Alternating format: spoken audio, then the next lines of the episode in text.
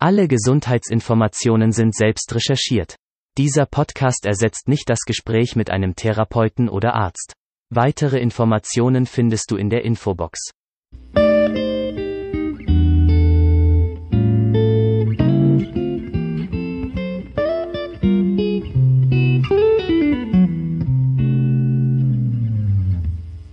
Herzlich willkommen zu einer neuen Episode von Rush Sleep Crack Repeat, der Drogen-Podcast. Mein Name ist Adriano Raso und ich freue mich, endlich mal wieder vor dem Mikrofon sitzen zu dürfen.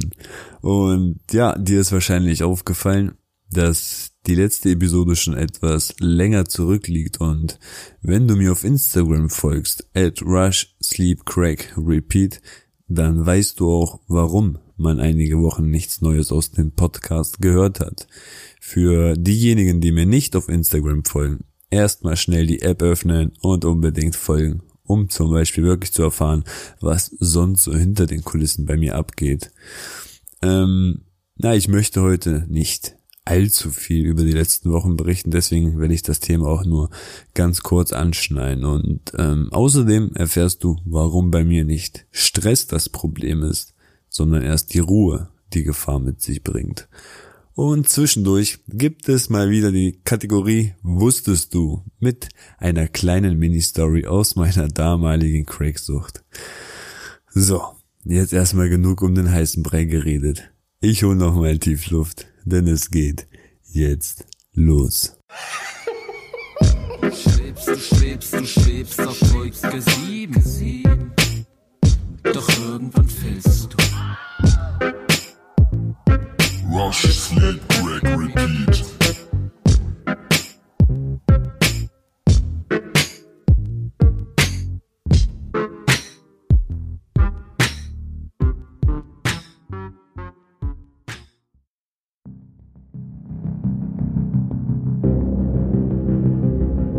Ja, wie gesagt, so die letzten Wochen waren ja echt nicht einfach so für mich. So drei Todesfälle in drei Wochen.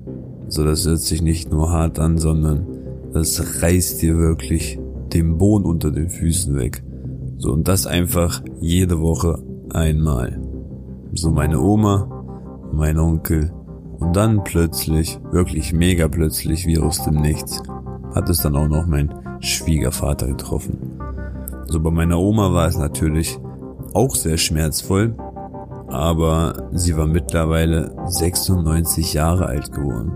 So man konnte auch über die letzten Jahre halt sehen, dass sie mental immer mehr abgebaut hatte und was ich damit sagen möchte ist, dass man sich bei meiner Oma über die Jahre so, ja, so langsam auf ihren Tod vorbereiten konnte, sage ich mal so. Mein Onkel war 61 Jahre alt und war Langstrecken-LKW-Fahrer. Und er ist über Nacht in seiner LKW-Kabine mm, durch einen Herzinfarkt gestorben. So wie aus dem Nichts. Und mein Schwiegervater ist 48 Jahre alt geworden. Und er bekam über Nacht einen Schlaganfall. So, nach vielen Bemühungen musste man halt irgendwann feststellen, dass er ja, hirntot geworden ist.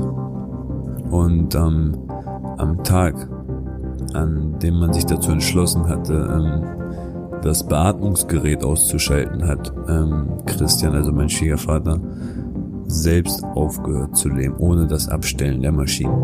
Also es kam zu einem Herzversagen. Und ja, irgendwo dazwischen ist ja auch noch meine zweite Tochter Elaine zur Welt gekommen. Also, wie gesagt, so eine Achterbahnsfahrt erlebt man, denke ich mal, kein zweites Mal im Leben. So viel Up and Downs habe ich in so kurzer Zeit wirklich noch nie im ganzen Leben spüren müssen. Und es, es war und ist immer noch eine schwere Zeit. Ähm, auch wirklich sehr viele User haben mir äh, auf Instagram ihren Beileid gewünscht und auch so haben mir derbe viele Kraft gewünscht und, und all, all die ganzen Dinge, die man halt so mit auf den Weg gehen möchte, wenn man trauert. Und was mir aber aufgefallen ist, ist, dass mir 30 bis 40 Prozent, sag ich mal so, der Leute geschrieben haben, dass sie hoffen, dass mich ja diese Vorfälle mich zu einem Rückfall treiben. Und ich war und ich bin immer noch überwältigt davon, wie viele mir das geschrieben haben. Und da ist mir nochmal bewusst geworden, was für ein Typ Suchtmensch ich eigentlich wirklich nochmal bin. Weil anscheinend neigen viele Konsumenten wirklich dazu, in ja, stressigen Situationen sowie in schwierigen Lebenssituationen Drogen zu konsumieren. So je härter dich das Leben fordert, desto mehr musst du konsumieren. So ich, ich kann mir das wirklich gut vorstellen, dass so ein Joint dich nach einem stressigen Tag ja gut runterholen kann. Aber jetzt will ich dir mal erklären, was für ein Typ ich eigentlich bin. So, ähm, solange der Tag mich fordert, so wie Schule, Kinder und alltägliche Dinge, die man so zu erledigen hat, bin ich absolut nicht gefährdet, einen Rückfall zu erleiden. Wo für mich wirklich eine echte Gefahr entsteht, wenn Ruhe eintritt. So wenn es nichts zu tun gibt, keine Termine anstehen oder auch keine Kinder im Haus sind. Erst dann wird es immer gefährlich für mich. Und das ist wirklich auch heute noch so. Ähm, wenn, ich sage mal, die Langeweile entsteht, dann fängt mein Kopf an zu rattern. Da ich es irgendwie jahrelang gewohnt war, aus Langeweile Drohung zu nehmen. So mein Kopf ist so darauf hart trainiert worden, Langeweile mit Drogen nehmen zu füllen. So man muss sich dann immer wieder selbst anstupsen und ja, sich dazu motivieren, ähm, ja, doch noch etwas zu finden, was man vielleicht noch so erledigen kann und halt Ablenkung.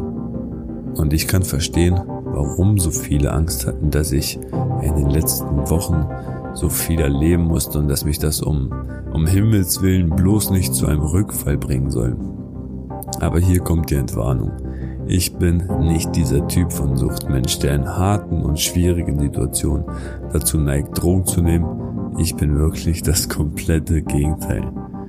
Bei mir lauert die Gefahr in der Stille und im Nichts.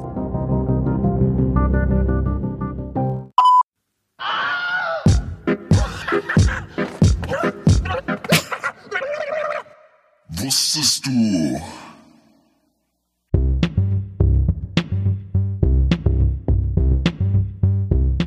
Meine Frau war ja die letzten zehn Monate schwanger gewesen und hat somit wirklich zehn Monate rauchfrei gelebt. Und ich war schon ja, voll wieder dran gewohnt, dass sie nicht Raucherin war.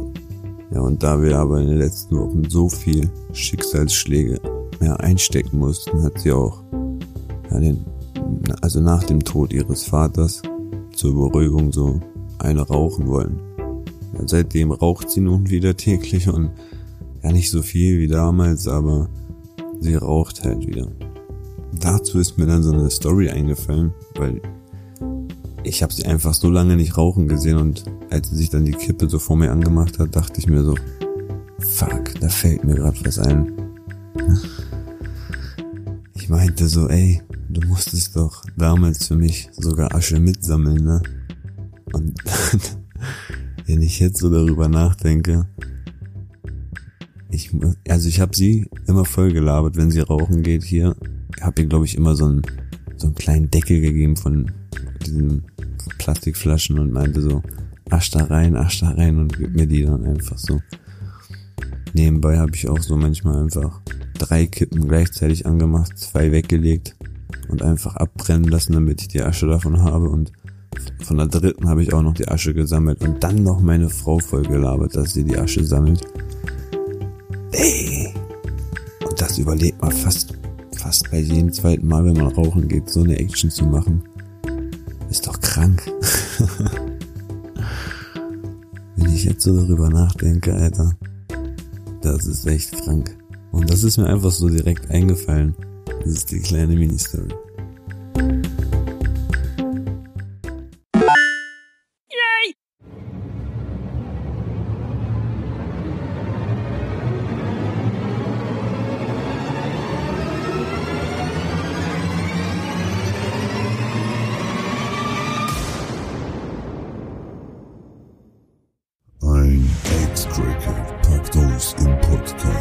Aufklärung, also Prävention. Mir zu folgen hilft zu verstehen. Folge at Rush Sleep Crack Repeat für täglichen Content und hör zu, was ein Ex-Cracker im Drohnen-Podcast zu sagen hat und noch was. Stoff gibt's hier im Stoffshop. So oder so ähnlich würde sich bestimmt so ein Werbespot von mir anhören.